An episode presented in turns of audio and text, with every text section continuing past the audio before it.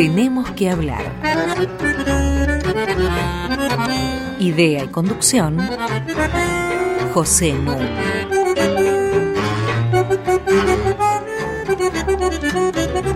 Muy buenas noches. Hoy tenemos que hablar de un tema difícil. Tenemos que hablar de las drogas y del narcotráfico. Enseguida voy a explicar por qué pienso que el tema es difícil. Antes quiero tranquilizarlos y tranquilizarme porque me van a acompañar en esta tarea mi colaboradora habitual Mariana Heredia y el doctor Juan Gabriel Tocatlián, que ya estuvo en nuestro programa hablando de la situación mundial. Juan Gabriel es profesor plenario de la Universidad Torcuato Di Tella y viene de publicar en Editorial Siglo XXI un libro que les recomiendo mucho, cuyo título es ¿Qué hacer con las drogas? ¿Por qué digo que el programa puede ser difícil? Ante todo un señalamiento. Encuesta tras encuesta, en América Latina en su conjunto, ponen en evidencia que las cuestiones que más preocupan a los latinoamericanos son la inseguridad, la falta de empleo y la droga. Y hay un abundante apoyo a la represión, a la prohibición total, a enfrentar el problema a como dé lugar. Esto ha pasado a formar parte del sentido común más generalizado. Y marchar contra el sentido común es siempre un trabajo complicado. Y en parte, en lo que vamos a conversar, vamos a estar poniendo en cuestión varias verdades de sentido común que incluso difunden nuestros políticos en busca del voto y o porque ellos también participan de esa visión de sentido común. Desde luego, para enfrentar un problema, primero hay que definirlo. Y en la tarea de definirlo, es muy importante conocer cuál es la magnitud del problema de la droga en el mundo. Cifras muy generales, provenientes de Naciones Unidas, indican que hay alrededor de 250 millones de consumidores de droga en el mundo.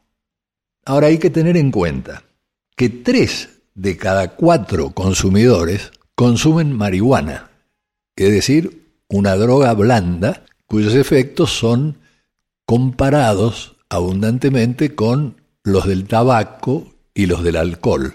Vale decir que solo uno de cada cuatro es consumidor de drogas duras. Y de esos 250 millones de consumidores, los adictos a estas drogas duras rondan los 27 millones. Un lugar común es suponer que se empieza por la marihuana y después se pasa a drogas más duras. No hay ninguna evidencia que lo sostenga. Menos del 5% de quienes consumen drogas consumen varias drogas o pasan de la marihuana a una droga más dura. Marcelo Bergman, autor de Drogas, Narcotráfico y Poder en América Latina, habla de una relación 20-80, porque refiriéndose, por ejemplo, a la cocaína, dice que el 20% de los consumidores de cocaína consumen un 80% de la cocaína que se consume. Puesto en otros términos, un 80% de los consumidores de cocaína no son consumidores ni habituales ni permanentes. Un 20% da cuenta del 80% de la cocaína que se consume.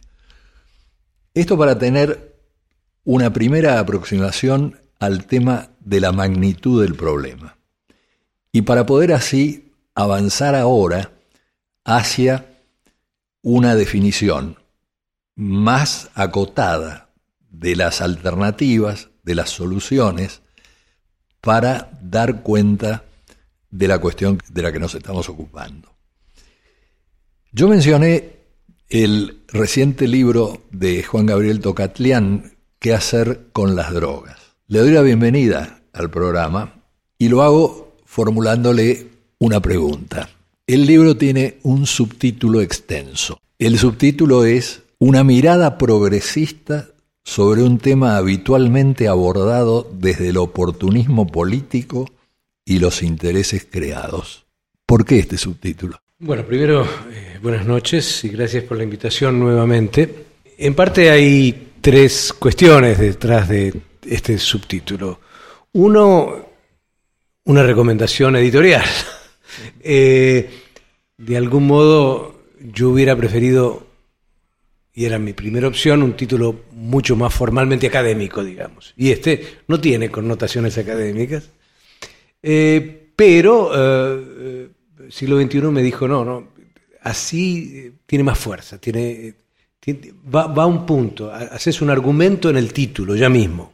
Exactamente. Eh, segundo, eh, el hecho de que al introducir la palabra progresista yo me sentía ambivalente, pero por otro lado me sentía tranquilo porque en el libro quería dar eh, un mensaje muy explícito y es cómo salir de un debate que en general es adquiere connotaciones ideológicas, que es prohibición o legalización, es decir, poner las cosas en un extremo tal que impida, por lo tanto, discutir con evidencia disponible, bueno, qué alternativas hay, si es que cuestiono el prohibicionismo y si es que le tengo miedo a la legalización, ¿dónde me puedo ubicar? Y creo que eso es ser o ubicarse en un lugar progresista. Y en tercer lugar, porque me parece que eh, es importante en este tema, como en tantos otros, pero en este tema en particular, em, abrir un diálogo polémico, es decir, no un diálogo con concesiones iniciales, es decir, sentar una postura, una posición, porque yo reivindico en este tema, repito, como en otros, más el valor del disenso. Estoy cansado en la Argentina del consenso, porque decimos que tenemos consenso y diálogo sobre todo y no tenemos ni consenso ni diálogo sobre casi nada.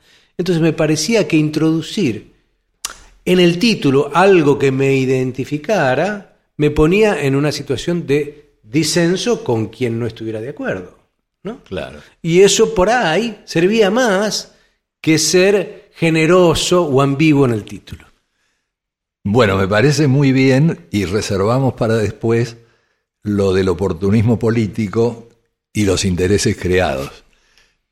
Pero lo cierto es que desde 1909 en adelante eh, se instala esta idea de que hay que prohibir, reprimir el uso de las drogas y desde luego su producción y su circulación.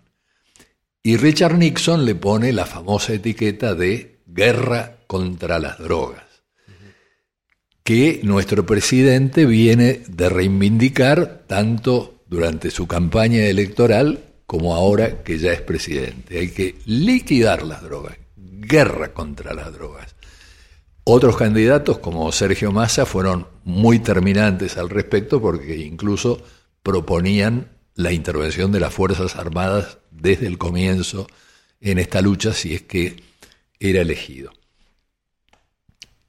¿Qué nos podés explicar sobre el desarrollo de esta guerra contra las drogas? A ver, eh, podría. Primero, me parece que es clave entender que en el mundo hay un conjunto de lo que se denominan regímenes internacionales. ¿Qué son los regímenes internacionales?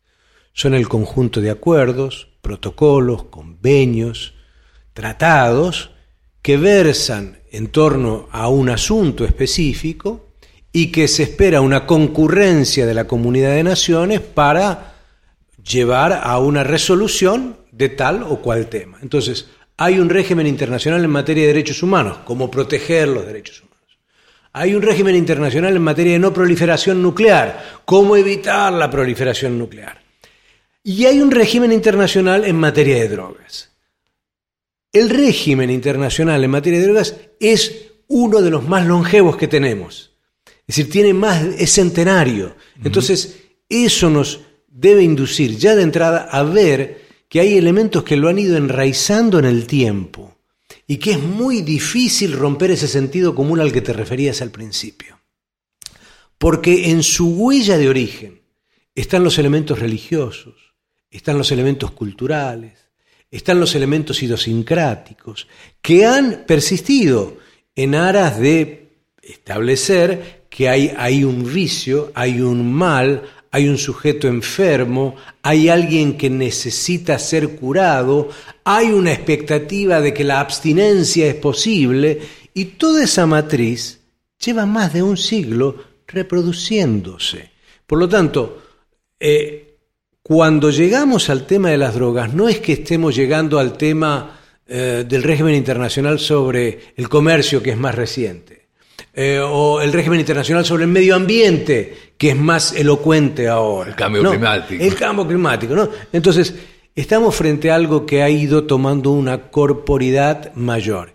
Y por lo tanto, y aquí voy a otro elemento que me parece importante, eh, que creo que resalta, que lo resalto en el texto, y creo que es parte de un debate importante también a tener en cuenta, no estoy hablando de que el prohibicionismo es estadounidense es decir, el único actor prohibicionista en el mundo y que nos genera un mal colectivo es Estados Unidos. No, lo que estoy diciendo es que, claro, Estados Unidos tiene una militancia mayor, también en parte por su cultura histórica, por haber sido el país que explícitamente tuvo una enmienda constitucional para prohibir el alcohol, eh, pero la prohibición es global, es universal, ¿no? Son tan prohibicionistas hoy los chinos, los rusos, los árabes saudíes, los iraníes.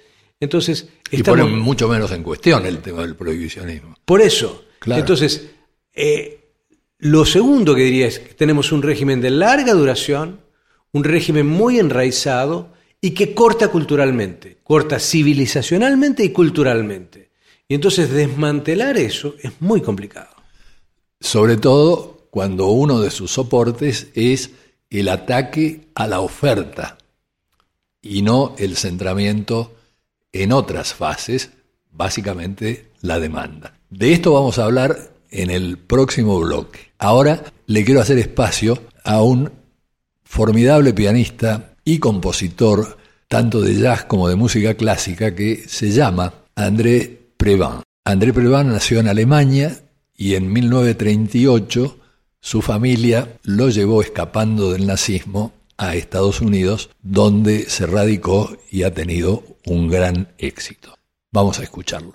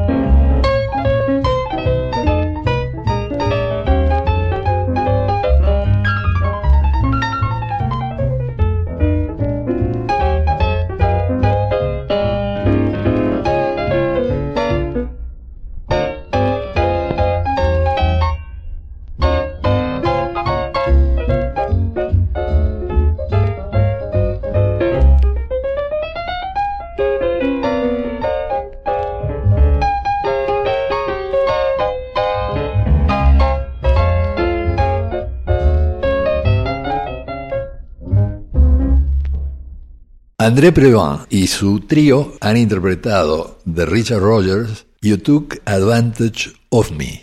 Me sacaste ventaja. Hasta las 21.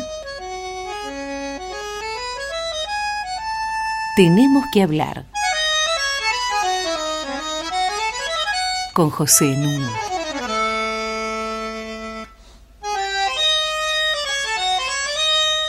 Como ustedes saben, se pueden comunicar con nosotros enviando correspondencia a tenemos que hablar arroba radionacional.gov.ar y todos nuestros programas, este es el número 31, eh, están disponibles en radionacional.com.ar sección podcasts. Mariana Heredia. Buenas noches, Pepe Juan. Qué grato tenerte otra vez entre nosotros para hablar de este tema que seguramente preocupa a muchos oyentes por distintas razones. Comentabas eh, esta historia de largo plazo de los acuerdos internacionales en torno a la prohibición o al control de las drogas. Em, pero hay también cierta particularidad del narcotráfico, ¿no? En tus libros subrayas su dimensión global o el modo en que tensiona el orden y la relación entre los países. ¿Podrías profundizar esta idea?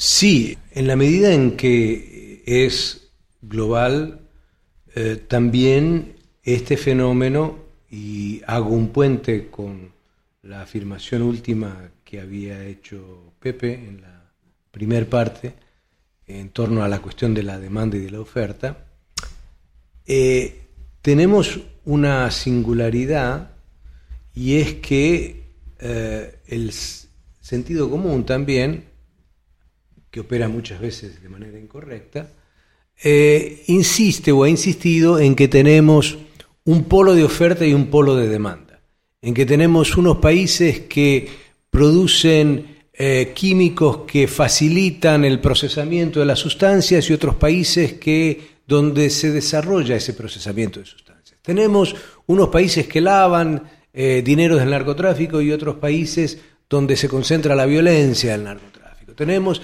es decir, tenemos una sensación frente a este tema de que estamos frente a múltiples polaridades. Y a mí me parece que si uno empieza por el ángulo global y entiende que estamos frente a un fenómeno eh, complejo, dinámico, cambiante, va a entender también que esas lógicas hoy no nos sirven, porque uno tiene países que hoy son productores de sustancias psicoactivas, por ejemplo, de sustancias psicoactivas de base sintética. Holanda y Bélgica son grandes productores de metanfetaminas. Tiene países donde además se da alto consumo, varios de Europa. Tiene varios países donde además de consumo tiene lavado de activos vía sus centros financieros. Tiene países donde son proveedores de químicos y son compradores de sustancias. Entonces, eh, ¿A, qué voy? A que hoy necesitamos tener una visión doblemente global, global como fenómeno y decir que en cada país se encapsulan todos estos componentes, están presentes. Entonces esto me lleva muchas veces a decir que una de, las dificultades que tenemos en Argentina es decir, cuando hablamos del problema de la droga, ¿de qué, de qué estamos hablando? Porque está el fenómeno del consumo, bueno, ese es un tema grave. Con razón la gente está inquieta ve que los jóvenes consumen más sustancias psicoactivas. Eh, y obviamente hay que prevenirlas, o hay que anticiparlas, o hay que reducirlas, o hay que contenerlas. Eso es obvio.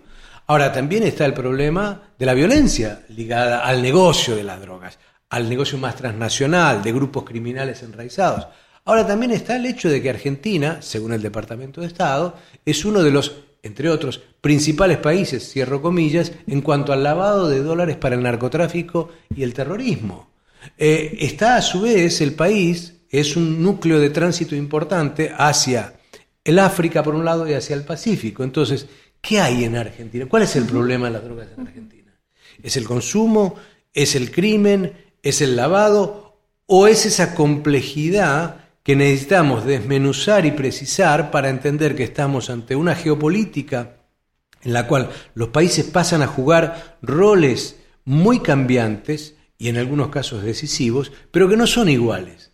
No son iguales porque el narcotráfico se instala en los países eh, de algún modo yo lo digo, cada país tiene el narcotráfico que quiere dejar proceder. Es decir, si vos querés eh, desplegar y dejar desplegar un conjunto de fenómenos y acciones, vas a tener un tipo de narcotráfico. Si tenés otra historia u otra constitución social, política, económica, vas a tener otro tipo. A mí me gustaría explicar un poquito eh, la diferencia entre tres fases principales. La producción, la intermediación y la oferta final al consumidor. Porque la primera y la tercera, en magnitud, en poderío, son insignificantes comparadas con la intermedia.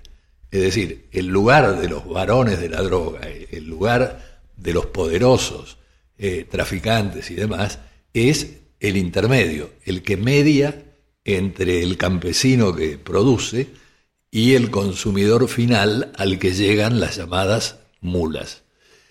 ¿Podemos elaborar un poquito sobre esto antes de pasar otra vez al tema del lavado y de la militarización? ¿Cómo no? ¿Cómo no? Mira, hay, pocos trabajos eh, buenos en esta materia, pero hay buenos, algunos que merecen tomarse en cuenta. Y entre otros hay uno de la agencia alemana GTZ de hace unos años, Cornelius Grauber se llama él, que hizo lo que denominó la cadena de valor de las drogas. Entonces, él lo que hace fue a Bolivia, vio cuánta hoja de coca se necesita para tener en el final un kilo de cocaína, vio cómo esa hoja de coca se transforma en pasta de coca, analizó cómo la pasta de coca es trasladada a Perú y después a la frontera colombiana para ser procesada en Colombia, cómo sale de Colombia vía Barranquilla o las islas de San Andrés y Providencia y va en un lado para México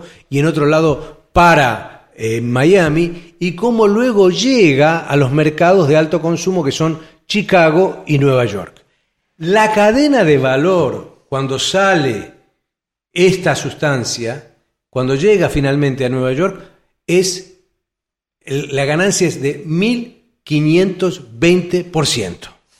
Exactamente. Entonces, eso es un dinero monumental que queda en manos de unas organizaciones que son evidentemente poderosas.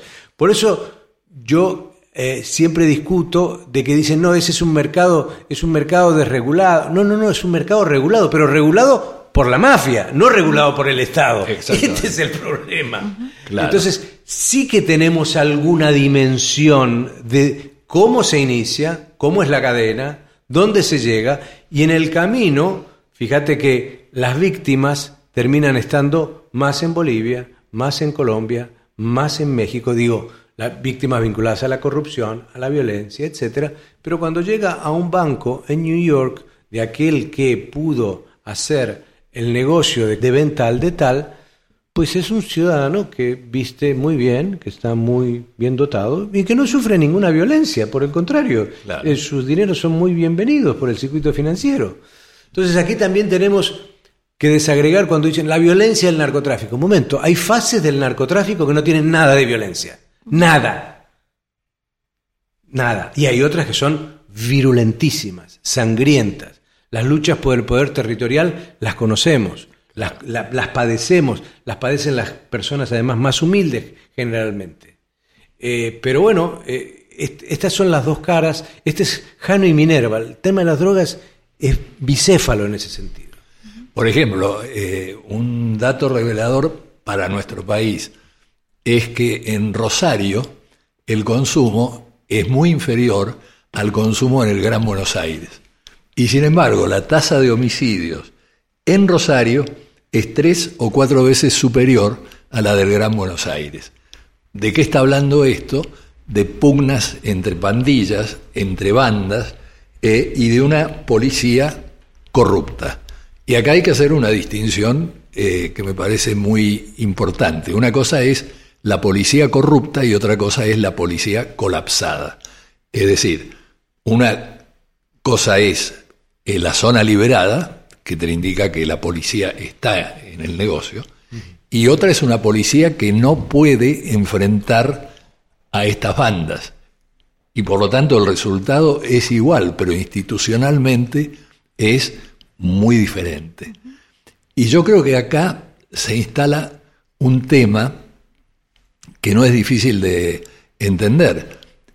Una vez que está liberada una zona o que hay capacidad para actuar de la manera que vos mencionabas, que el mercado lo regula la mafia, ¿por qué esa mafia no va a diversificar sus acciones?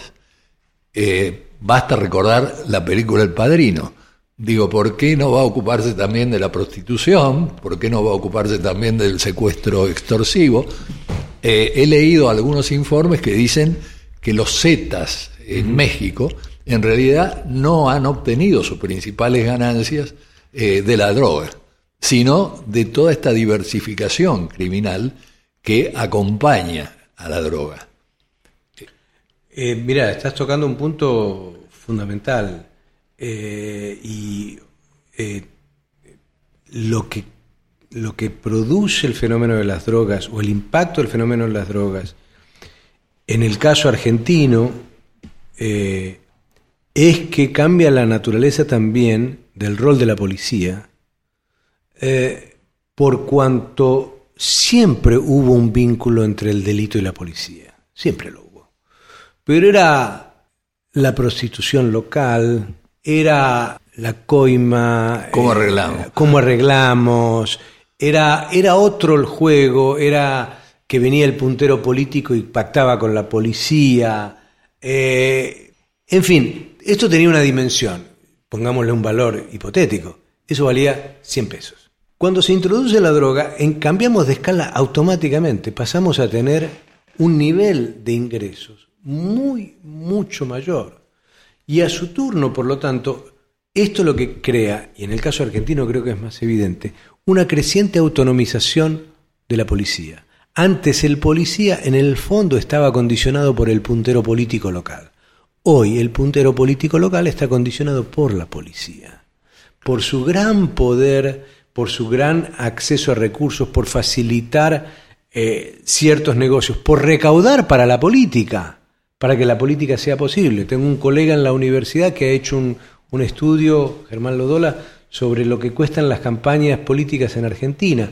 Una campaña para ser senador en la provincia de Buenos Aires está aproximadamente, sin que esto signifique un triunfo, sino lo que cuesta una campaña legislativa en aproximadamente 80 millones de dólares. ¿De dónde se saca? 80 millones de dólares los candidatos. En un país que no tiene una buena ley de financiación de los partidos.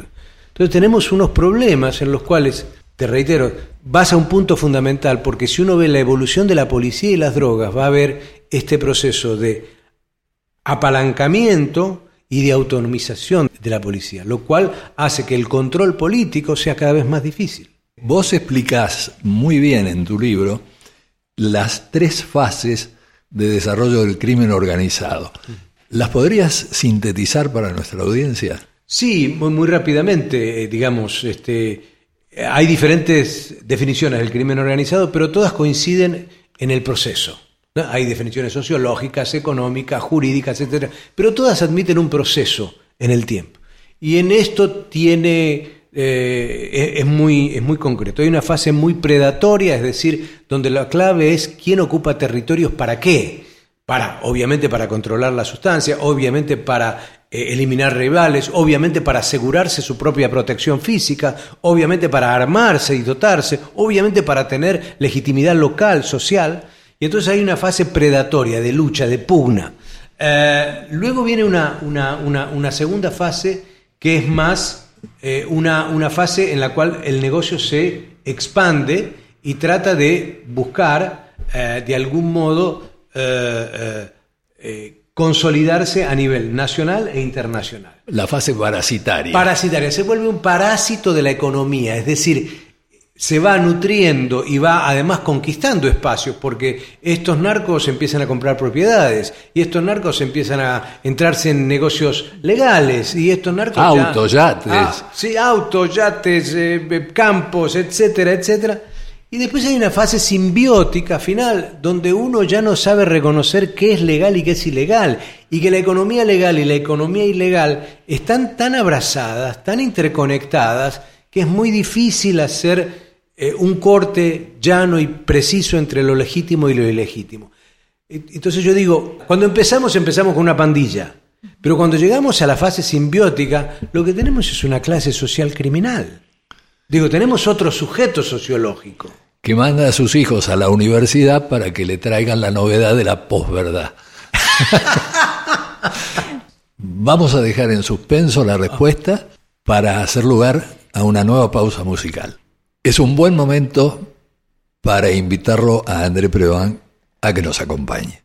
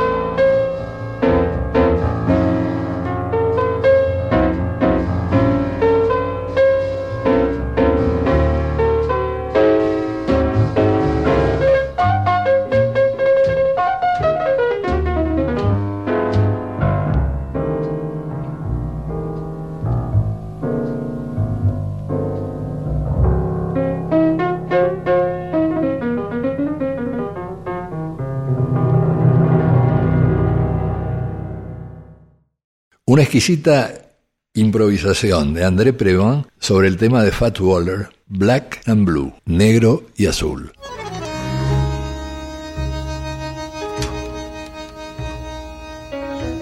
Seguimos en Tenemos que hablar con José Nuno.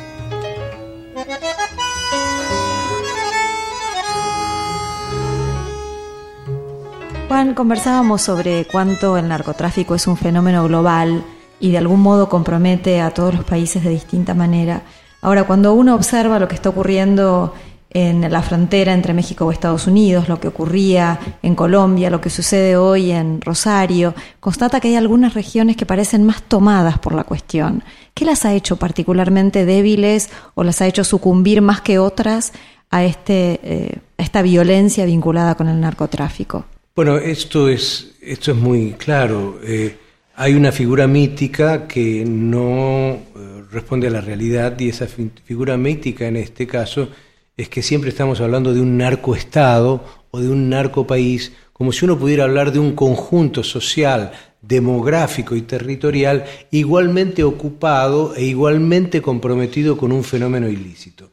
Y esa no es la historia de los negocios ilícitos. Es decir, lo que tenemos en general es que hay que desagregar regionalmente y hay que ir a las bases sociales, históricas y políticas de constitución de estas regiones para entender por qué se insertan ahí ciertos negocios ilícitos. Si uno conoce el nivel de fragmentación territorial de Colombia, si uno entiende la historia feudal de ciertas regiones en Colombia, si uno entiende el papel del contrabando histórico en Colombia, va a ver, por lo tanto, cómo en algunas regiones sí prosperó el negocio de las drogas y por qué en otras no prosperó necesariamente. Si uno va al papel que ha tenido el PRI en México y en el control del sistema federal y por lo tanto cómo el negocio de las drogas estuvo siempre amparado políticamente por esos grandes caciques políticos que tenían un contubernio con el crimen organizado local, va a entender por qué hay algunos lugares en México que son mucho más violentos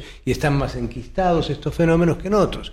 Si uno va a la Argentina y ve la presencia del Estado, su porosidad o ausencia, los cambios sociales, la vertiginosidad y los niveles de igualdad o desigualdad que tiene regionalmente, las condiciones objetivas de tener acceso a ríos o acceso a rutas para hacer negocios, va a entender que tiene potencialmente más probabilidades esa región o esa ciudad o ese entorno geográfico de desplegar una actividad mafiosa. Entonces, me parece que si rompemos la idea de país o Estado narco y vamos a la región, vamos a encontrar mucha, mucha mejor comprensión del fenómeno. Y dicho sea de paso, para, sin embargo, para una y otra, es decir, si, si tenemos la mirada desde el Estado nacional o desde el lado regional, lo que ha sido idéntico es que cada vez más se ha decidido colocar a las Fuerzas Armadas en la cabeza de esa lucha. Y por lo tanto, los errores y horrores que se han padecido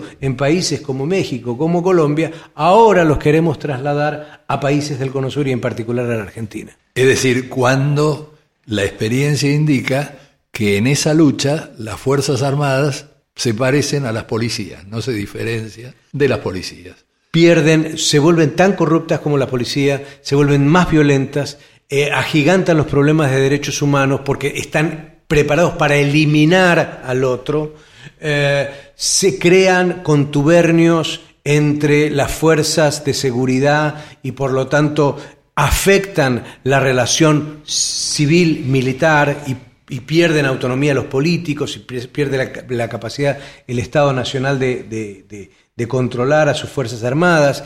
Eh, se produce un profundo proceso de desmoralización porque las Fuerzas Armadas tampoco quieren estar corruptas permanentemente. Entonces, el desquiciamiento al que se puede llegar es terrible involucrando a las Fuerzas Armadas. Y ya lo sabemos eso en América Latina, lo sabemos también en los casos africanos que ya hemos conocido, y lo sabemos en los casos asiáticos. Entonces, no es un problema de la geografía de la región.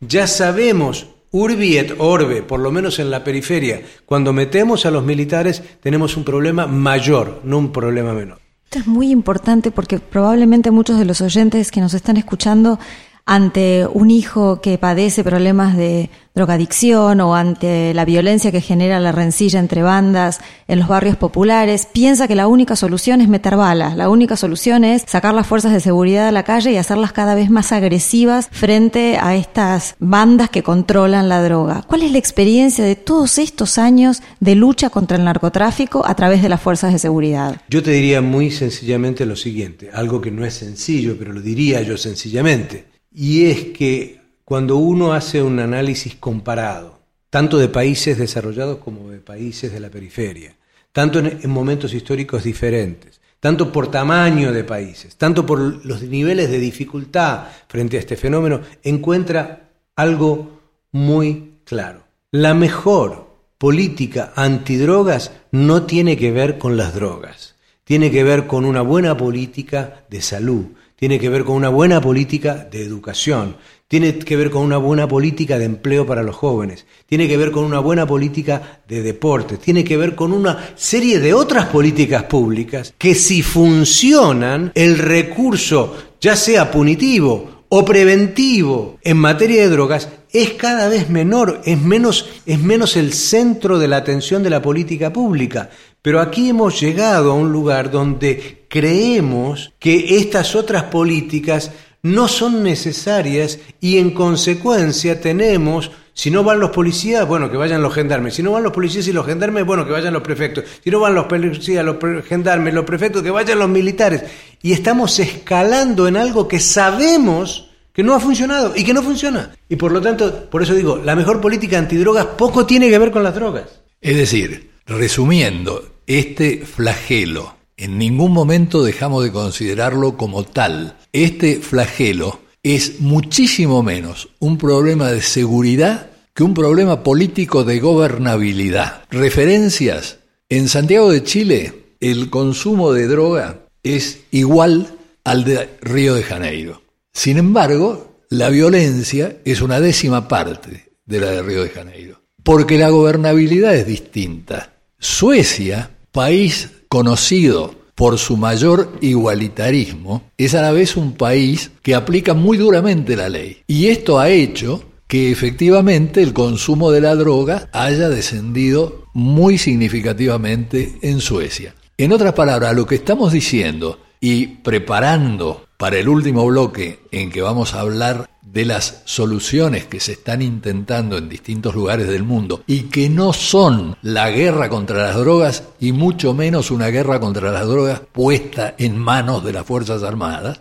digo, vamos a conversar sobre las alternativas. Fíjense ustedes, se habla de el lavado de dinero, es decir, que los narcotraficantes evaden mandan el dinero a cuevas fiscales, que siempre me he resistido en llamar paraísos fiscales, y un conocido investigador, Raymond Baker, hizo un estudio sobre 23 países, incluida la Argentina, para determinar de dónde provenía el dinero negro, el dinero evadido. Un 3% de la corrupción política, un tercio del crimen organizado, incluido, en primer lugar, el narcotráfico pero el 60-65% provenía de particulares y de grandes empresas. Y de esto tenemos que hablar, pero de esto no se habla. Vale decir que el problema se desplaza a una cuestión de seguridad cuando es una cuestión de salud, de derechos humanos, de igualdad, de gobernabilidad, de justicia,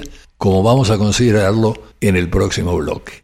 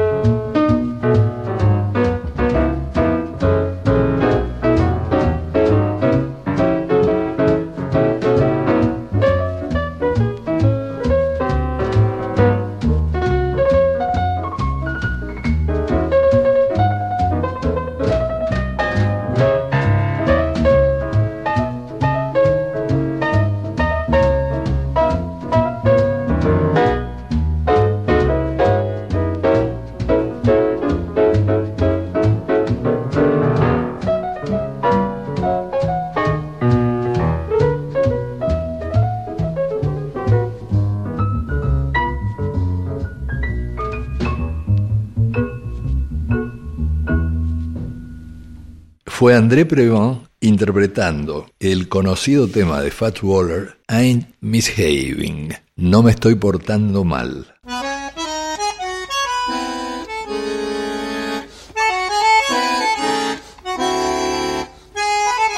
Seguimos con José Nun. Fracaso de la lucha contra la oferta de droga, vale decir, contra los productores por un lado y contra los pequeños distribuidores por el otro. Resultado de esa lucha, 500.000 presos en Estados Unidos, 400.000 presos en América Latina. Y no ha dado resultado. Y más, ha generado lo que se llaman las nuevas amenazas. ¿Querés comentarlo? Eh, sí, eh, ahí hay dos puntos simultáneamente. Lo primero es que cuando uno va a desagregar esta población encarcelada encuentra en Estados Unidos la mayoría afroamericanos y latinos. Digamos, también hay una discriminación muy fuerte en términos de pobreza, de raza eh, y de proveniencia. Y en América Latina lo que tenemos es una sobrecarga en las penitenciarías, en las cárceles, de jóvenes, pobres y mujeres. Entonces, son grupos que son objeto de una política punitiva en extremo que poco tiene que ver con las grandes asociaciones, con los grandes conglomerados criminales. Ahora bien, a esos conglomerados criminales, bajo el aura de que hay una interconexión entre crimen organizado, narcotráfico, terrorismo y otras modalidades delictivas, se las ha puesto bajo el paraguas de las nuevas amenazas. Y por lo tanto, frente a esas nuevas amenazas, que serían un gran contubernio, se supone que el despliegue de la fuerza militar en particular y las acciones punitivas van a resolver este tema. El drama es que tampoco lo han resuelto por ese lado. Entonces tenemos más encarcelados pobres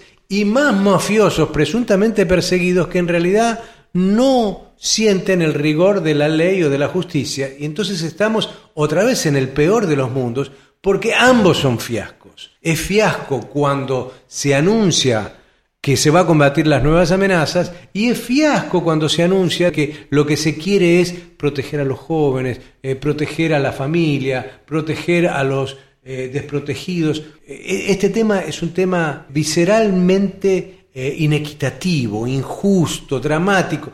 Uno en las drogas se encuentra lo más tremendo de las injusticias acumuladas, que a su turno, por otro lado, eh, llevan a, hacer algunas preguntas.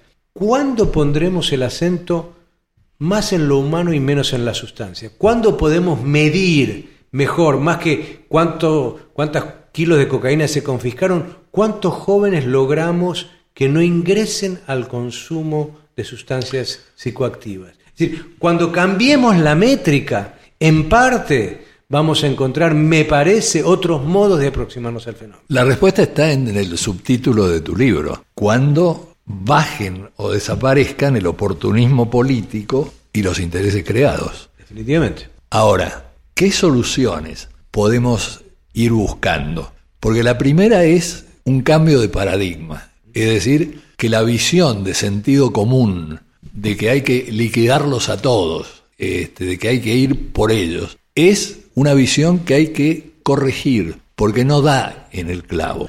Y de la misma manera que cuando uno sale de su casa y se pone contento porque el sol salió temprano, sabe que en el fondo el sol no sale ni se pone. Es decir, tiene confianza en la ciencia. En este caso también hay que generarlo. Hay que generar a través de estudios que faltan. En nuestro país casi no hay estudios. Por eso son tan importantes el libro de Juan Gabriel Tocatlián y el libro de Marcelo Berman. No hay estudios, no hay datos. Tenemos que informarnos, tenemos que entender para poder ir buscando soluciones que den resultado. En el caso, por ejemplo, de Portugal, se ha despenalizado totalmente el consumo de drogas. En el caso de Holanda, el consumo se permite en lugares específicos que se llaman coffee shops.